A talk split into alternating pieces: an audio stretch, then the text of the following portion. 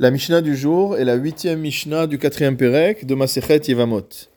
Hacholetz livimto, celui qui réalise la cérémonie de la Chalitza avec sa Yebama, c'est-à-dire qu'il a refusé de prendre comme épouse la veuve de son frère. Venasa achiv et achota. Et voici que le frère de cet homme a épousé la sœur de la Yevama, Vamet, et que à son tour il est mort. Dans ce cas-là, cette nouvelle veuve, qui est également veuve d'un autre frère, devrait pouvoir réaliser le yiboum ou la chalitza, mais la Mishnah nous enseigne que choletzet velo mityabemet.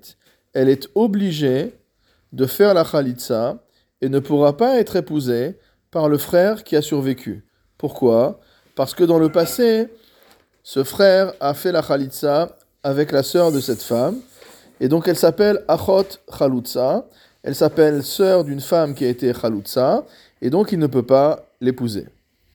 Mais si elle est interdite au titre de Achot Chalutza, pourquoi faut-il faire la Chalitza Elle devrait être dispensée comme les premières femmes que nous avons vues au début de la Masechet. En vérité, les Mefarshim expliquent que Achot Chalutza, la sœur d'une femme à qui on a donné la Chalitza, n'est interdite au mariage, n'est interdite au Yiboum que d'Erabanan et non pas de Horaïta. Et donc on est obligé de faire à nouveau la Khalitsa pour libérer cette femme de toute obligation et qu'elle puisse se remarier, comme on le dit, la chouk, c'est-à-dire avec tout autre homme. De la même manière, nous dit la Mishnah, Vechen hamegaresh et ishto.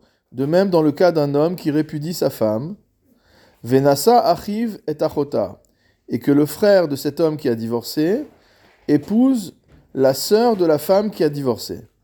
Vamet, et que maintenant ce frère qui a épousé la sœur de la divorcée est mort, ou mina Dans ce cas-là, cette femme est dispensée de chalitza et de yiboum. Pourquoi? Parce que cette femme est la sœur de la femme divorcée du frère, et donc comme c'est la sœur de la femme divorcée du frère, il y a une interdiction cette fois-ci deoraita pour cet homme de la prendre comme Yevama, et elle, peut donc se remarier comme toute veuve, c'est-à-dire sans autre procédure supplémentaire.